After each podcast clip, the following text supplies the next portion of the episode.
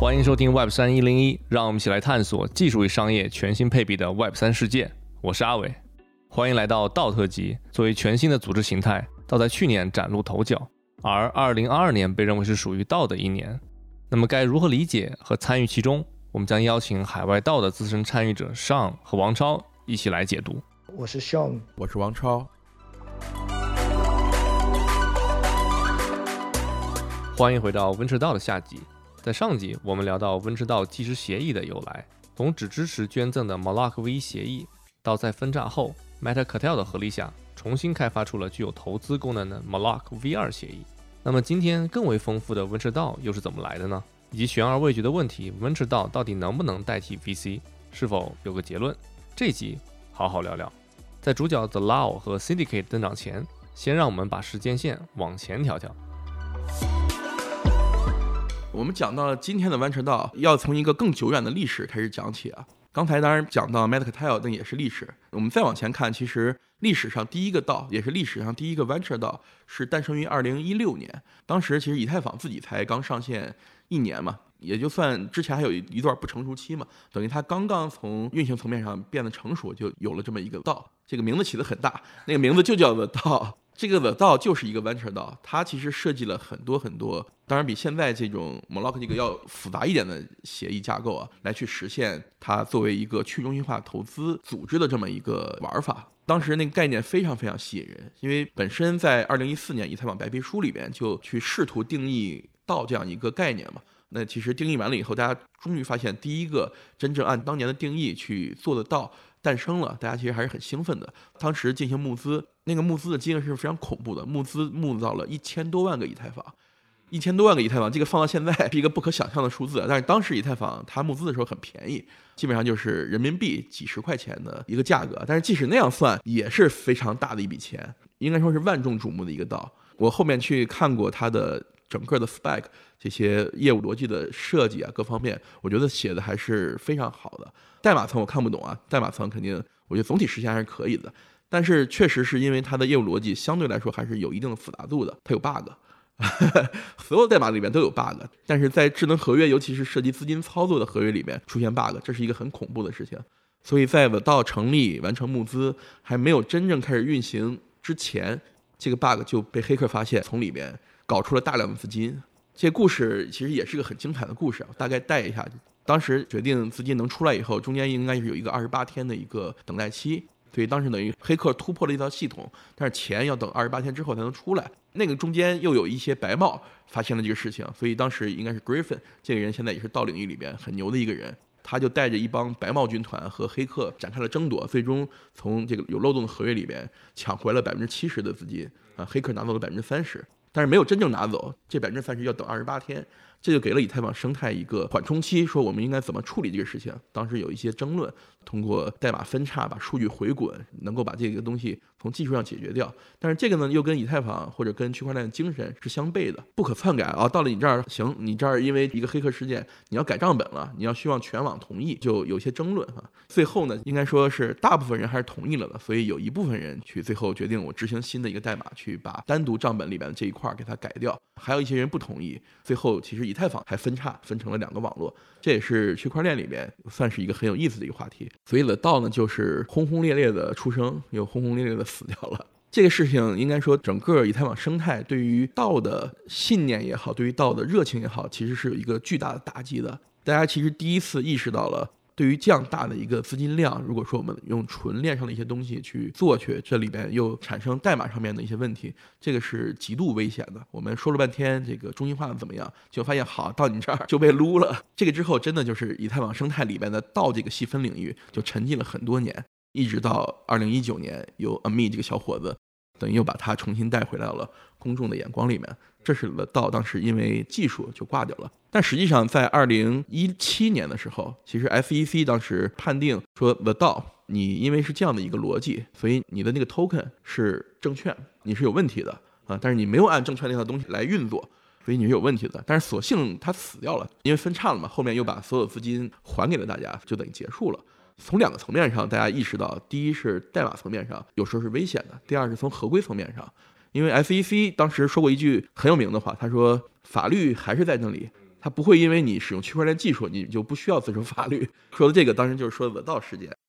涛哥，这个帮我们回顾的历史，我觉得非常好，也让我挺有启发。因为刚才提到了，其实 The 道最开始它是一个道，但它其实某种意义上也是一个我们今天讲的这个 Venture 道。其实你刚刚提到了很重要一点，就是可能由于它这个事件导致大家一段时间道的这种模式的沉寂，对吧？大家要反思这个事情。但是有的时候可能我们今天比如刚刚了解这个 Web 三或了解区块链技术的人，之前就有一种说法，就是说道是在一个很边缘的事情，就相比比如说 NFT 啊，或比相比 DeFi 等等这一类里边。但是如果你可能不了解这个历史的话，你可能想到道，以为道就是一个投票，道只要考虑治理，对吧？其实道本质上最开始出现的这个道，它其实本质上它就不是一个大家简简单单认为投票就解决问题的事情，它也是有一个比较宏大的想法。所以说，包括我们今天看到道有这种协议型的道，对吧？也有一些这种温室道，也有各种百花齐放的道。所以道本身可能未来也是有各种形态的。对的，道因为它是组织嘛。所以它的形态应该说比之前我们看到那些无论是金融方向的东西，还是一些投机的东西，我觉得它要更大、更为宏伟。之所以之前倒没有引起大家的注意，一个是它的生态起来相对来说跟其他比稍微晚一点嘛，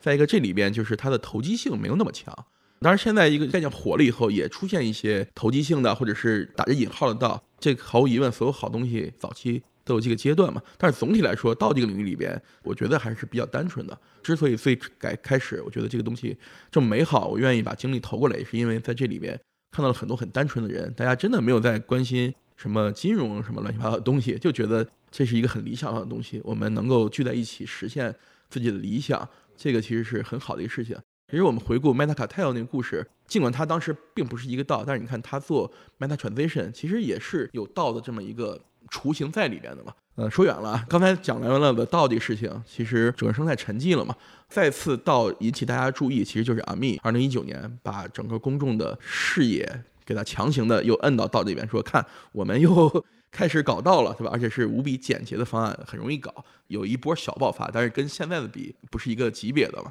在之后从捐赠道发展到了 Venture 道，故事就又连上了。The Law 其实是 Open Law 团队孵化的。刚才其实讲到了 Maloc V2 协议，实际上是由 Open Law、Maloc 团队以及 m a t a c a l 这几个人一波人、几波人一块儿做出来的。所以其实 Open Law 从那个时候开始就已经专注在这个方向上了。那么在这个 m a l o k V2 出来了以后，那个 m e t a c a l Venture 就开始跑了嘛。所以他们其实还是在持续的观察，他们也参与了这个 m e t a c a l Venture。应该是一九年底，也就是那时候其实刚刚出来的时候。他们就提出了一些概念，他说大概又回顾了一下的道事件，就觉得这个事情，但是我觉得这个事情还是有价值的。但是呢，很显然就是如果说我们做一个无论是投资性质的还是什么性质的，你其实是无法忽视现实中的法律这个事情的。所以他们认为说，Open Law 我们要做一个事情，我们要把现实中法律相关的一些东西，能够通过一套框架，能够跟智能合约的这个东西去关联起来，并且还是有法律效率的关联。具体怎么实现这个东西，我作为一个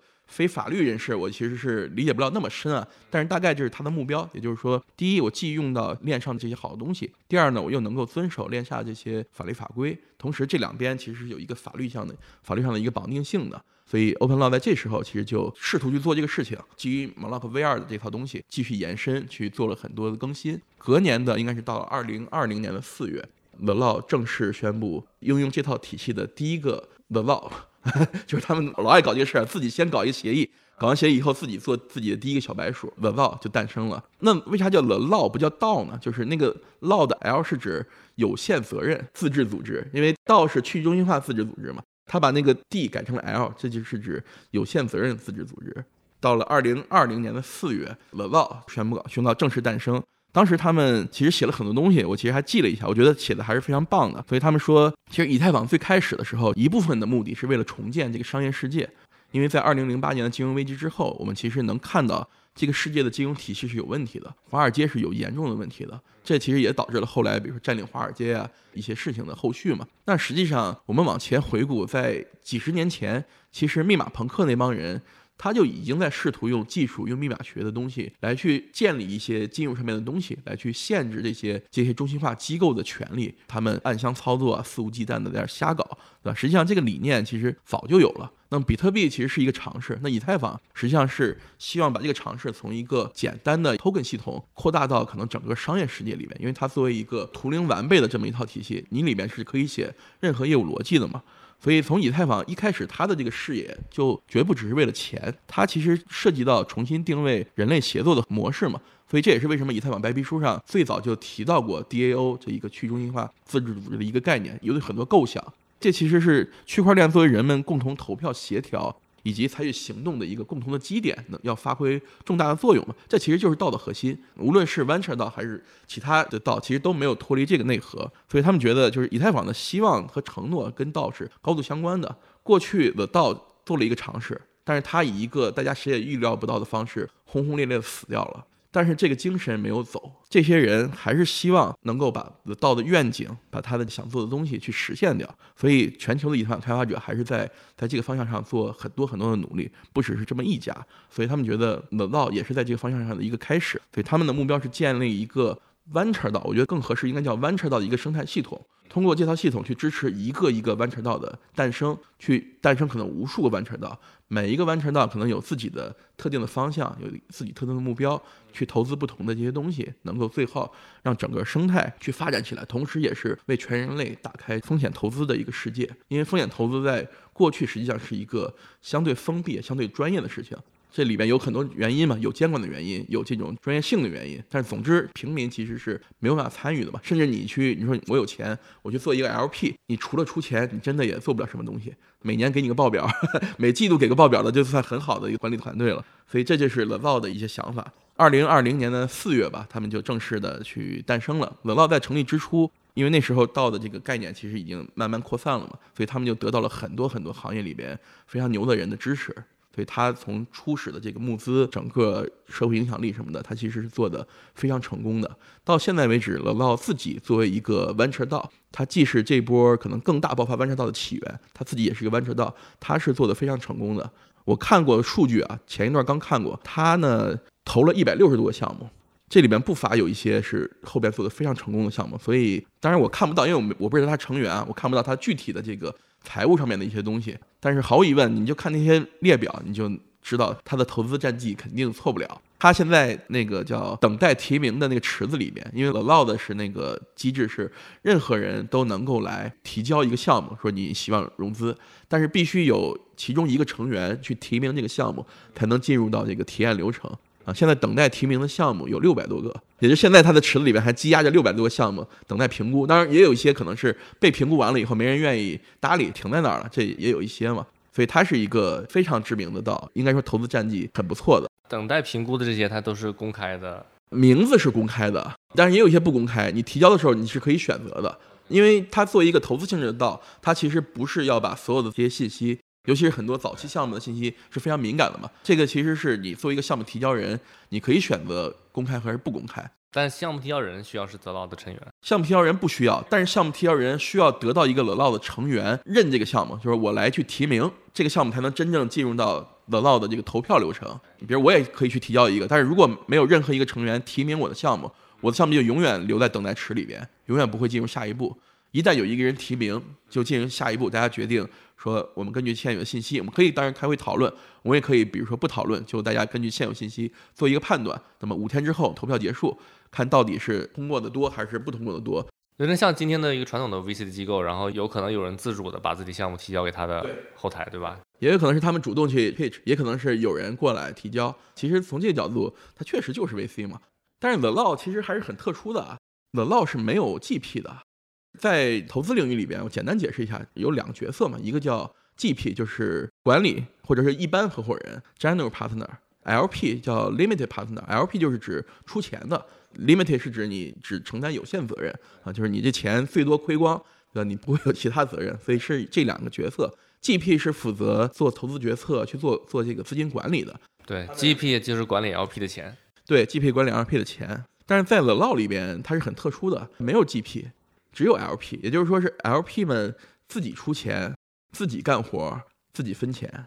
所以他们是 没有 GP 这个概念的。但是 Open Law 作为一个机构，Open Law 是他们的服务机构，因为等于你 LP 自己很显然是没有能力，比如说去完成很多法律文书的一些东西，所以 Open Law 实际上在帮他们，除了提供一套很好的协议，还帮他们去处理了大量等于链上链下链下的一些合规链接啊什么东西。那么他们作为这个的一个报酬，他们是要提一点点管理费，这个是历年递减的，其实是比传统投资机构的那个每年百分之二的管理费要低很多。但是他们也还有强调，就是我这个东西只是我作为一个服务机构去服务你一些很具体的需求做的，但是我这个东西不是为了投资决策，我也确实不管你投什么，你自己投，你自己管钱，你自己分就好了，对吧？我不管，我也没法管，因为管的话可能就会涉及合规的一些问题。所以你看，The Law 它其实是非常合规的。他在美国的特拉华州注册了有限责任公司，作为一个投资主体，然后每一个成员是这个有限责任公司的 member，而且他们要求每一个成员都是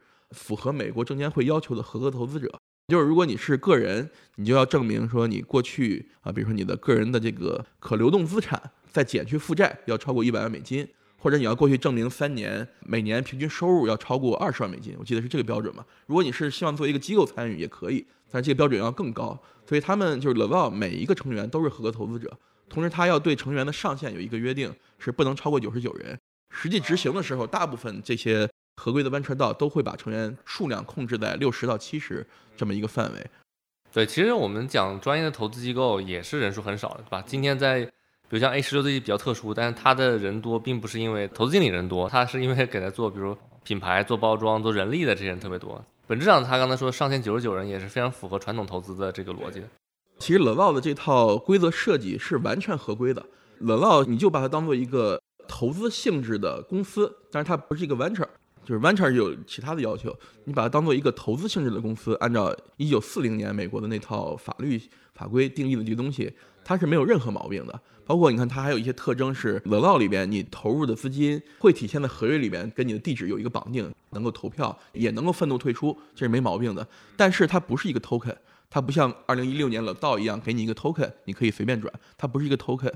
你是转不了的。所以其实是它是没有一个真正体现在你钱包里面的一个东西，但是确实跟你钱包是关联的啊。这个其实也是一定程度上或者很大程度上是为了合规而去设计的。还有包括刚才讲到，他们不能提管理费。因为他没在管理嘛，这是由你们 LP 们自己在管理的，所以我不提管理费，但是我给你提供那些服务嘛。相当于就是说，对于 The Law 的成员来说，就他是 LP，那他的收益也就只能等到这个项目正儿八经退出的时候获得这收益。因为我们传统里面讲 GP 管理 LP 的钱，它其实除了它最大的回报当然是这个项目成功退出之外，但更重要的是它每年其实有一个固定的，刚刚你说的，比如说百分之二的管理费。所以它这个模式就是 LP 管自己的钱。那你最终获得收益也是要可能往后对收益我是一点不分的，无论是固定的管理费还是说啊有超额收益以后的那个 carry，他们是完全不收的，没有这回事儿。他们的逻辑就是说，那比如说上线因为只有九十九个人嘛，我理解就是说所有人的 law 里面的人，他们就比如同意的项目，其实相当于就是大家共同投资了。对，如果你投反对，但是同意的人多，这个钱还是会投出去。但是因为他是用的 Maloc 那个东西，刚才就上一集我们讲过，如果你确实对一个 deal 你特别不爽。在决策达成以后，在钱真正投出去之前，是有一定时间的宽限期，让你愤怒退出的。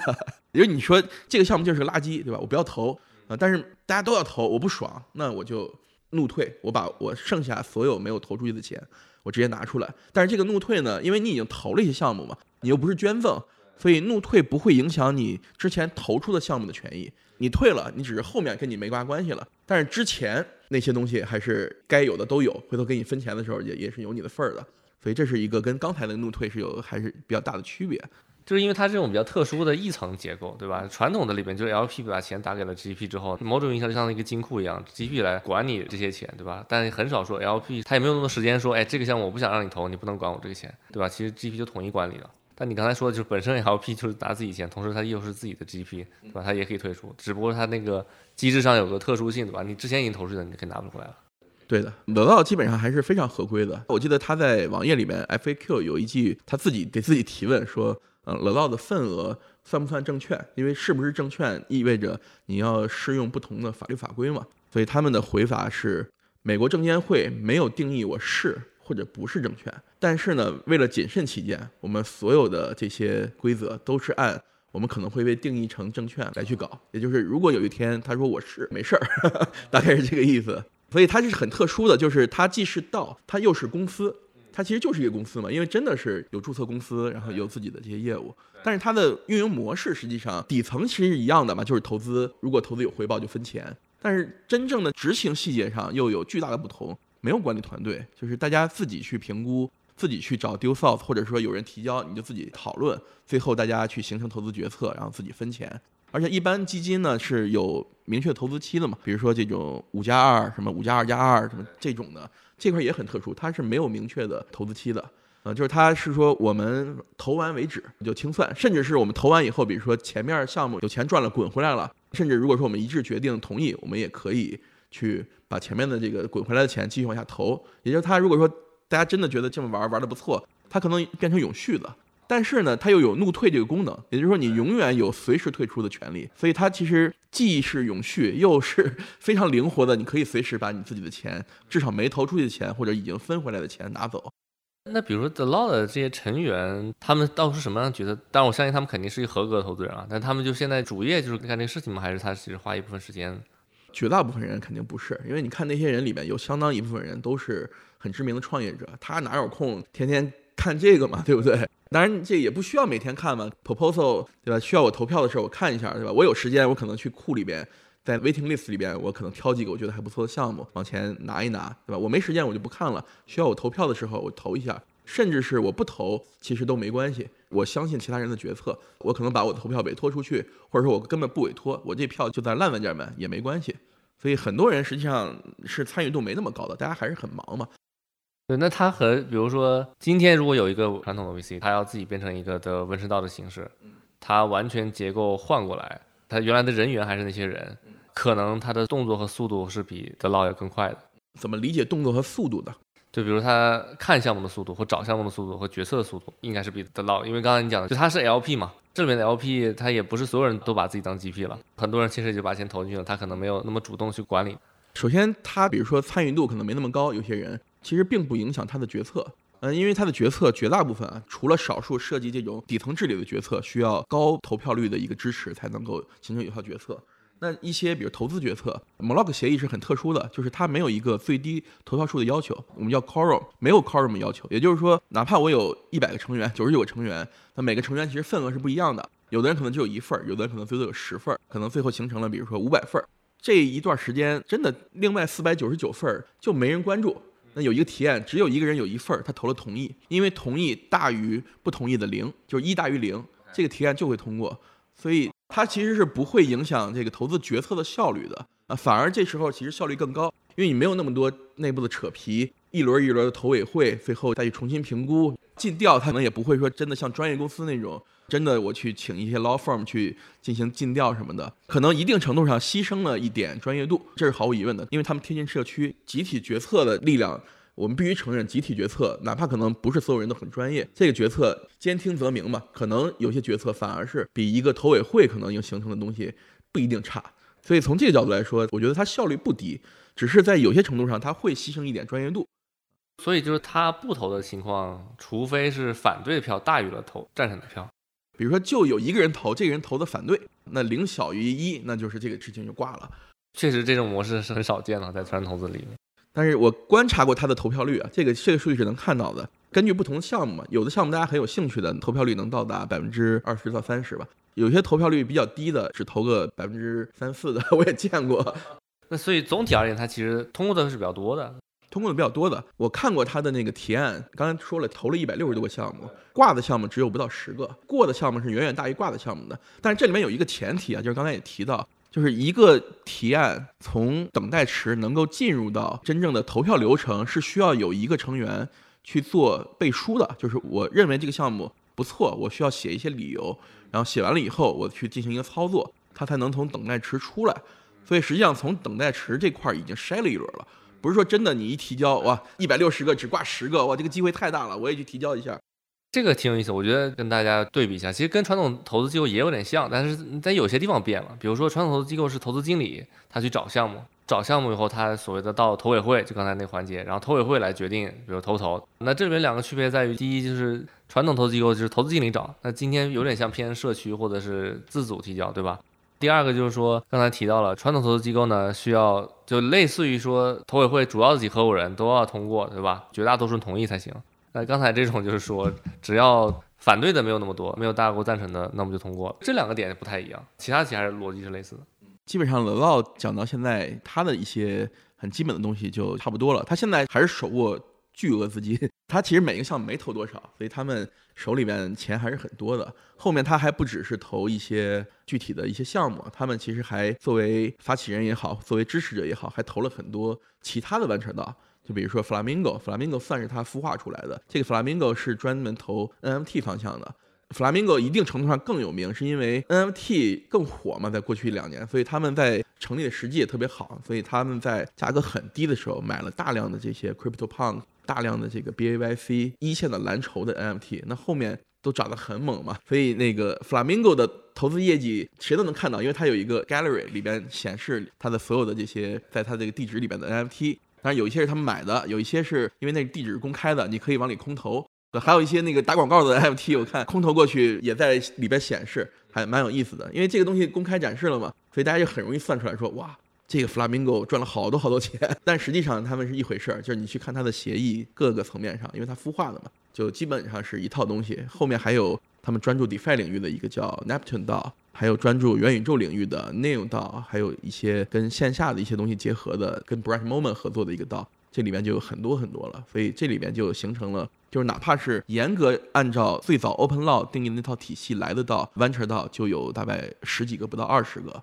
那么如果说用它的变种去做得到，就数不清了。这里面就太多太多了。后面 Open Law 的团队改名了，它就是 Open Law 这个公司改成了叫 Tribute Lab，去致敬了 m o l o c k 协议里边 Tribute 这这样一个核心参数贡献或者叫贡品。对，但这时候之前的，比如提到了像阿米啊、Peter Pan，好像淡出了我们的视野了。对，就是跟这边关系就不太大了，但是他们其实，在生态里边还都是很紧密的嘛。有有时候你会发现，老老投的东西呢，可能 Meta Cartel Venture 也会支持一份儿，反正不多嘛，一般一份儿真的很少，就几万刀，甚至更少我都见过。这里边从投资角度还是有协同的，但是从一个推动 Venture 道往前进化，然后去形成更多的 Venture 道，实际上这时候 Meta Cartel 就已经基本上没有在这里面去做太多东西了，事情就进化到了 Law 也好，Open Law 作为后面的支持者。这一支其实在往前做了很多的努力和推动，对，再往下是到 Syndicate 嘛，Syndicate 作为一个投资协议，它其实也是用了 m o l o k V2 的那套底层的东西，但是它也有自己的很多变种，然后根据自己的业务逻辑去设计了一些东西。Syndicate 是我简单讲一下吧，就是大家可能不知道 Syndicate 是什么，Syndicate 自己它不是一个道。算是一个社区啊，但它自己不是一个 venture 道，到目前为止也不算是一个道，因为它没有形成自己的治理结构嘛，就把它直接理解成一个用于创建 venture 道的一个协议就可以了。就是之前你说你用 the law 也好，用之前 m o l o k V2 也好，你不得还得有一个人多少懂点合约去给你部署嘛？或者你不懂合约，你找那个 open law 团队去部署，他还得收你管理费啥的。那个 syndicate 一出，行，啥也不用了，任何小白只要你知道区块链钱包怎么用。你就用那个协议一步一步引导，很容易的去形成你自己的一个，它叫投资俱乐部，它不叫弯车道，但实际上觉得就把它忽略的理解为一个东西就可以了。有些具体的不同啊，待会儿我会详细讲。所以这等就等于是进一步的平民化了嘛。之前其实 Open Law 已经把这个事情平民化的很大了，对吧？现在就发现哇，啥也不用了，也不用找服务商了。这个东西上线以后，我上去嘣嘣嘣鼠鼠标点个几分钟，付大概可能有个二三十美金的矿工费。一套完整的一个弯车道的结构就全部出来了，而且如果说你的业务里边，比如说你需要去设计线下什么东西，你再交三百五十美元，他还对接一个叫记不清名字了一个服务商，能够帮你去注册真正的这种法律实体啊，这些东西就特别傻瓜化的把这个事东西都实现了，所以 Syndicate 就等于是把这个事情就是 VC 那堵高高的墙进一步的拆掉了，或者几乎拆没了，就是这里边它不仅是从技术层帮你能够。很轻松、很轻松的去实现这些东西，它还从法律层，因为 syndicate 不是说我这么简单就不合规了，syndicate 的方案也是完全合规的啊。但是具体到每一个弯车道用它形成的弯车道是否完全合规，还是取决于有些你执行层面上的东西嘛。但是它从架构知识上来说也是完全合规的。你需要实体也好，不需要实体也好，这中间这根线在哪，儿，它会告诉你。啊，你需要一些法律文书也好，它可能有一些标准模板去帮你去做。所以 syndicate 是这么一个东西。Syndicate 其实之前它故事其实也蛮长的。我最早呃应该是在去年的，也就差不多这时候，去年一年前吧。我其实跟 Syndicate 的创始人之一叫 Will Pepper，我跟他开过一次线上的会，跟他聊了很多东西。他们有两个联创嘛，一个叫 Will Pepper，一个叫 In。In 是之前投资领域里边还挺专业的一个人，Will Pepper 是一直在区块链行业里边去经营了很多年。呃，Will Pepper 他其实他的身份很复杂，他最主要的身份是 Syndicate 的联合创始人。他其实之前还做过一个叫 A Gold 的一个项目，那个是一个之前曾经特别火的 NFT 项目，叫 Loot，大概可能一两周时间内啊就火遍全球，涨了巨多巨多。然后他作为社区成员，他其实是为 Loot 生态做了一个叫 A Gold 的一个 token，作为 Loot 生态的治理。一下大家很认他，就确实真的变成 Loot 生态的一个标准的一个 token 了。所以那个东西是他搞的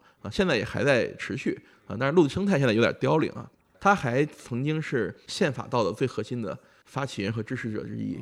因为当时宪法道之所以能够很迅速的形成合规结构，能够很迅速的形成影响力，因为宪法道的最早的这个几个发起人其实是真正自身的影响力是没有那么大的。那后来其实是包括 Will Pepper 之内在内的几个人。都是顶流嘛，去支持他，并且去帮他实现了很多合规上面的东西，才能在那么短时间内形成一个在美国算是一个巨大的社会影响力。这很综合，啥都干。但是回到 Syndicate 这个，其实他已经做了挺长时间了。去年这时候，我跟当时跟他聊的时候，我觉得他还没想清楚。当时聊的很多话题，呃，就是当时他说我们可以帮大家去做弯车道的这些所有底层的东西，真的是不要钱。当时我记得，我们就这个话题，我们聊了好久，不能叫争论吧，反正就是我 challenge 他嘛，我说你这玩意儿不可持续吧？就是他的模式是说，第一是我这个协议本身，我帮你去发起这个东西给你用，你可以认为这是一套 FAS 系统嘛，这是免费的，不要钱。第二是你不是还需要去注册法律实体吗？什么这那的，这个也不要钱，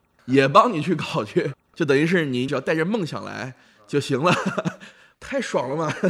这怎么能这么搞呢？他说：“那没关系，那我们怎么赚钱呢？就是如果你有投资收益，你进行分红的时候，我们从那里边去抽你一部分。但当时我们我们就 challenge 他说：第一是有很多人肯定不赚钱嘛，不是所有的人都会赚钱的。第二是说还有一些人，因为他自己的一些业务逻辑，比如他用这个东西不是做 venture，他是用在做自身的发展。我不分红，我赚到的钱我就持续去滚。”那你也收不到钱啊！你用这个模式去 challenge 他，他很有信心。他说肯定有一部分人我们收不到钱嘛，但是我们相信我们能收到钱的那部分人呢，能 cover 到我们的这些费用。当时他是这么说的，然后大家想了想，呵呵。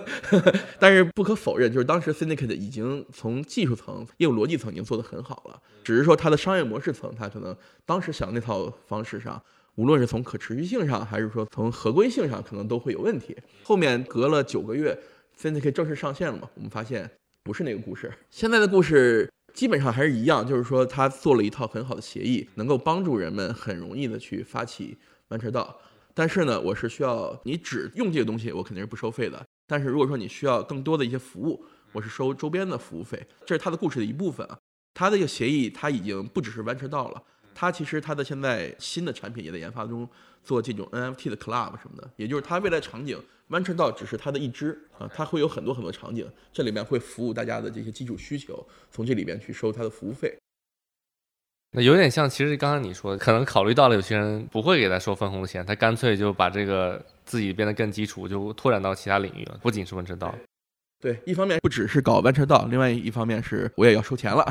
就是但是收的很少，其实就服务费这东西我还是要收的。所以上线了以后，因为那个东西太好用了，它上线的第一天我就做一次实验嘛。我记得我就是用了五分钟，花了零点零二个以太就发起了，但是发起以后只是实验嘛，那里面没有任何的东西在里边，到现在还在上面扔着，就确实是很好用的一套方式，包括它里边的法律文书啊，怎么去形成你自己，因为那里边是它强烈建议你去注册一个公司，这样的话会变得更合规，这里边就有很多很多东西还是蛮专业的，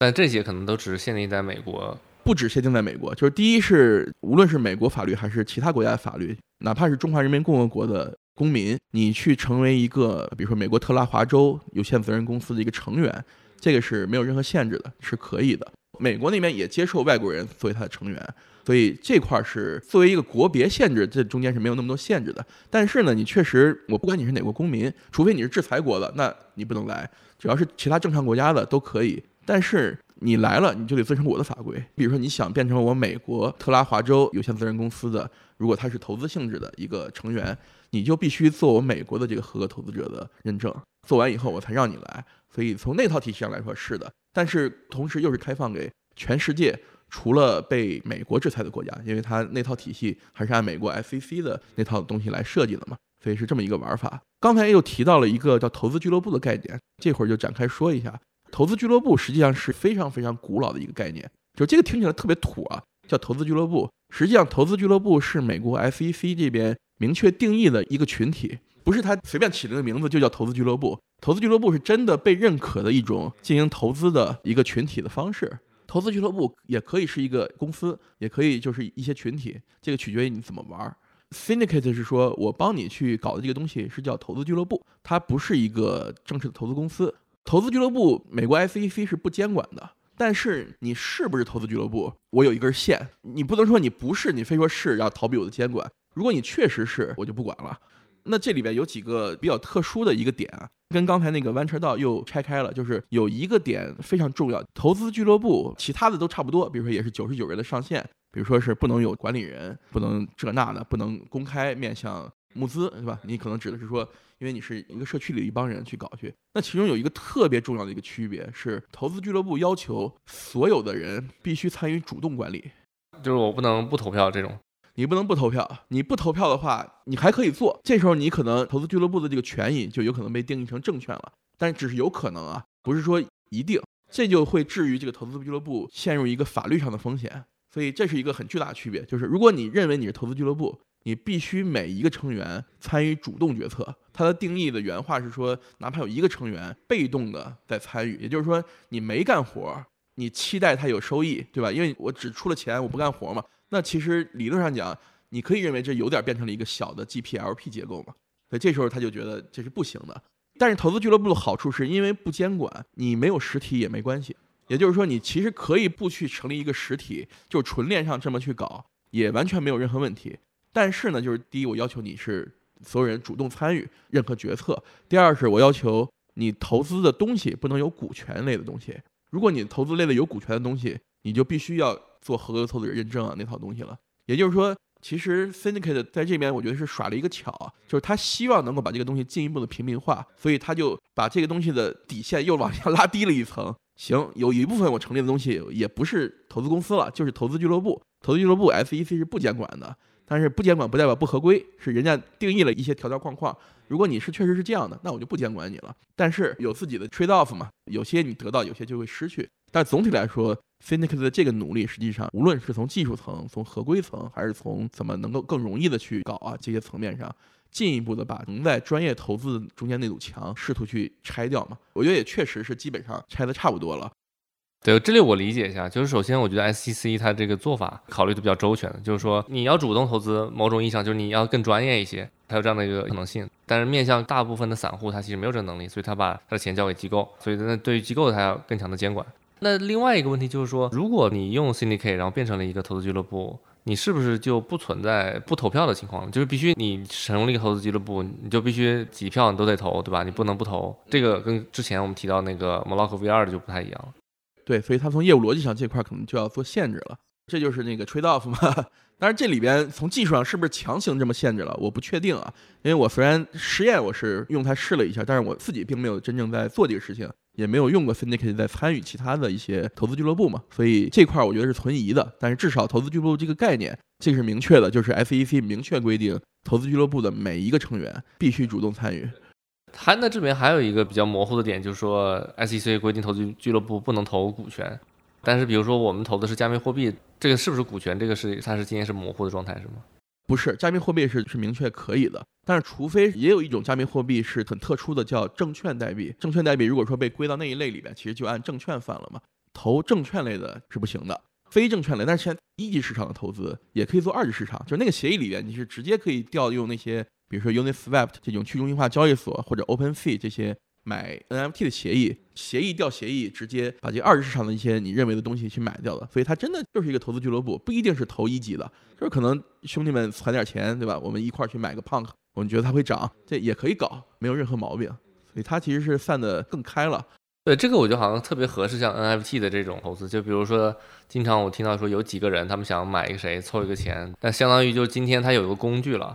对，具体到 NFT 这个领域里边，实际上，比如说大家集体去买或者拍 NFT，是有一个叫 Party DAO、Party Bit 的一个工具，那是更专业的，它专门是在垂直到 NFT 这个领域里边，feature 也更多嘛。但是毫无疑问 f i n i c 也是能干这个事情的，因为它把它那个作为它的几个核心场景之一嘛。嗯，它这样的更加平民化之后，就相当于就会产生更多 Venture DAO 的出现。呃，是的，就是在 Finicate 上线大概是三周之后吧，他就自己宣布一个内部数据，说已经通过 Finicate 产生了大概是不记得具体数字了，应该是个六七百个完成岛。到后来大概又过了两个多月，当时我记得有个数据是说已经有一千多个了，也就是这里边出现了大量的弯车道，但是这里边肯定是数字是有水分的嘛，就比如说是不是有人弄了一个，实际上救了仨人，一共放了五千块钱，他也认为是一个，这就未可知了，这个东西就特别的平民化了吧？那我觉得有大量的这些，我们叫它弯车道也好，叫它投资俱乐部也好，肯定是比较业余，同时也是没什么钱的。这个当然可能我们还需要往后看一看嘛，它确实产生了一个更廉价的一个工具。今天我们来看投资还是一个相对比较专业的事情，那是不是会产生更多的投资人？这个也是不一定，对吧？理论上是投资人如果本身就是稀缺的，专业投资人稀缺的，工具再廉价，可能用得好的人也是少，可能存在这样。所以他说他去拓展更多新的场景，我觉得这个也是合合理的。他如果只局限在投资人这一块，可能他的市场就太小了。我觉得咱们就是从最开始 m o l o c k 到 Meta Cartel，到最后再到 The Law 的 Syndicate，我觉得就发现进化就很有意思。首先我们看到的就是说，它让投资这件事情变得相对来说越来越简单，或者说它产生了一个越来越简单的工具。但是回头我们今天再看，比如 Syndicate 啊 The Law 这个，它其实反向来说，在实际业务层面的话，我们就会觉得你还是要投资决策的人，还是要专业的人。风投是要变得更简单了，或者功能更多了，但是你用的好的人还是少数的人，对吧？不是任何人都可以用得好，但任何人其实都很容易用到。我觉得是有这么一个演化的一个感觉。然后这边还有一个我觉得过程中很有意思的点，就是说前面的前浪他可能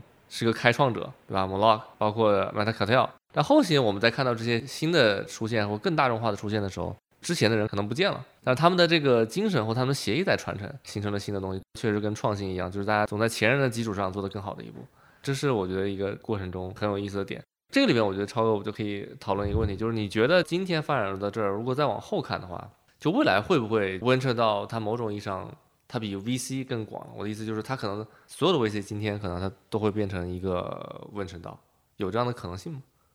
就是你说所有的 VC 都变成 venture 到，那我觉得这个可能性没有那么大。但是确实有一些 VC 或者主动的在转型，或者是它可能被动的，因为现在这个东西更简单、更平民化了，它可能在这个过程中被淘汰，因为不是所有的 VC 都做的那么好的，对吧？实话实说，揭开这个盖子，如果只看那个内部回报率 IRR，可能有些还可以，但是你看那个现金的退出率，前两天我记得有一篇国内里面传播的文章很广，说这个有些 VC 是不能看的，不一定是所有的 VC，或者是说有相当比例的 VC，它的投资专业度啊，或者是回报率也不怎么样，那这些 VC 毫无疑问可能就会面临着。一个淘汰，既然你也做的不咋样，我凭啥还把钱给你？我还交百分之二的管理费，五年以后就先收我百分之十，所以也可能会面临一个淘汰。但是你要说完全替代，我认为至少短期我还看不到，因为还是有很多 VC 它是建立了自己的非常专业的护城河，有自己的专业的一些东西在这边，或者是更好的拿到 deal，或者是更好的去服务这个市场。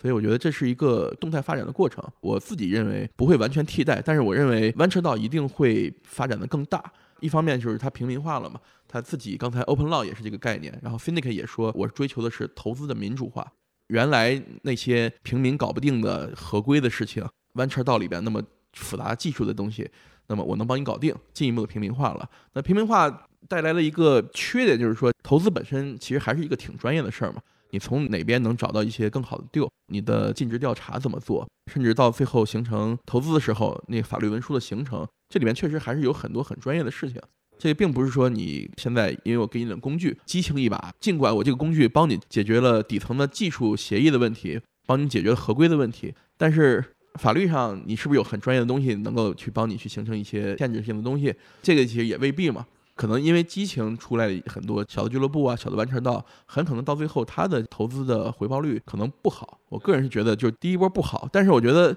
我其实是从两个层面上看这个事情，就是大部分我觉得可能这一波，比如说 Syndicate 形成的弯车道，可能最后战绩都比较差，这是我的一个判断。但是就是你能不能做这个事情，这个很重要。Open Law、m o l o c k 道、Syndicate，他把这个门打开了。最后这就变成一个百花齐放的。那么最后大家发现哦，原来我们这几个人瞎搞也不行。虽然说我能搞了，但是我瞎搞是亏的。那我我就说哪些不行呢？可能就是说法律上面我们可能不专业，或者形成一个生态里边的，比如专门服务完成到的法律服务的一些东西，它可能通过定义一些很好的框架，能够帮你低成本的去解决很多法律上面的一些协议的形成，对吧？那如果说你的尽职调查，你这边没有那么专业的团队，你自己或者没有时间，那是不是能够形成一些第三方的尽职调查团队？它是一个服务公司也好，甚至是它也是一个道也好。我专门说这个是因为已经有一个道在做这个事情了，能够把这些东西帮你分担掉，那么他可能就收一点点服务费，服务他的部分都是有可能的。也就是这个生态可能因为这个大门开了。一堆人进来以后，可能就变成一个百花齐放的那个东西。这时候，我觉得它其实会帮助整个投资这个生态做得更好，然后也变得跟现在有很大的不一样。毫无疑问，即使是有一些 venture 道，因为它没有那么专业，它做的不那么好，但是因为这个门槛低了以后，可能进来更多的资金，有可能它也会去资助到一些一开始可能没那么好，可能传统 VC 看不上，他们可能也特别牛的项目，他们也接触不上，就就可能看到这个东西说，哎。支持一把吧，反而可能这里边有一些项目，有一些创新，可能就因为这个事情被激发出来了，被得到了支持，最后能形成的很好，这也有可能。所以这个我觉得其实还是很值得期待的。那比如说 The Law 这种，它相对来说虽然那里面不是那么专业做投资的吧，但是 The Law 的第一波它的这些成员相对来说都在行业里边还是有自己的一些擅长的地方嘛。那这些人，比如说七十个人组合到一起，大家各自有各自擅长的东西。那么他们做出的集体决策，我真的不觉得未必有一个很专业的投委会。可能这帮人投资经验非常多，但是他们每一个人自己受自身的这些认知局限，他们熟悉领域的局限，他真的未必有这七十个人。你说他是乌合之众也行，或者说他是还有一些自己的判断力，但是确实没专业到那个份儿上。我真的不觉得一定是这些很专业的投资人，一个七个人投委会，一定是他的决策是更专业的。我觉得今天咱们聊到这儿就是一个比较好的收尾，就是说我们其实看到了整个它的变化的过程，但是今天它依然还是一个开始的阶段，对吧？它给我们打开了一个很多的想象力。当然，这个里边我们也看到了它可能存在的一些问题，毕竟投资可能不是一件所有人能干的事情，但它可能打开了一个另外一个开端。由于变得更简单之后，这个第一让一些原来肯定没有机会的人在别的方向能看到新的机会，对吧？同时可能在生态打开了，各个产业链的人又进来了，这可能是一个新的变化。反观我们老说投资这件事，或者说 VC 这件事情，其实相比我们的互联网的变化和进化来说，很多年没有变了，对吧？但是可能这个事情是从工具角度和结构层面有一个很大的变化，所以我们还是很值得期待后续会发生什么变化。好，那非常感谢超哥今天给我们回溯历史以及我们最后的这些点睛之笔啊！好，感谢大家，感谢超哥，我们下期见。嘿，都听到这儿了，先别着急关，相信关注 Web 三的你一定会好奇。这周轰动 Web 三世界的币安和 FTX 大战，不聊一下吗？安排下周就让我们一起了解一下 FTX 是如何崛起，它的崩盘是如何发生的，而又会带来哪些的后续影响。下周见。Web 三一零一已经登录苹果播客和小宇宙客户端，期待大家的留言评论。海外的听众可以在 Apple Podcasts、Spotify、Google Podcasts 和 Amazon Music 上收听。并且欢迎在 Web 三一零一的 Twitter 上进行点评，我们会一一回复。最后，本期节目不构成任何投资建议，投资有风险，入市需谨慎。D Y O R，Do your own research。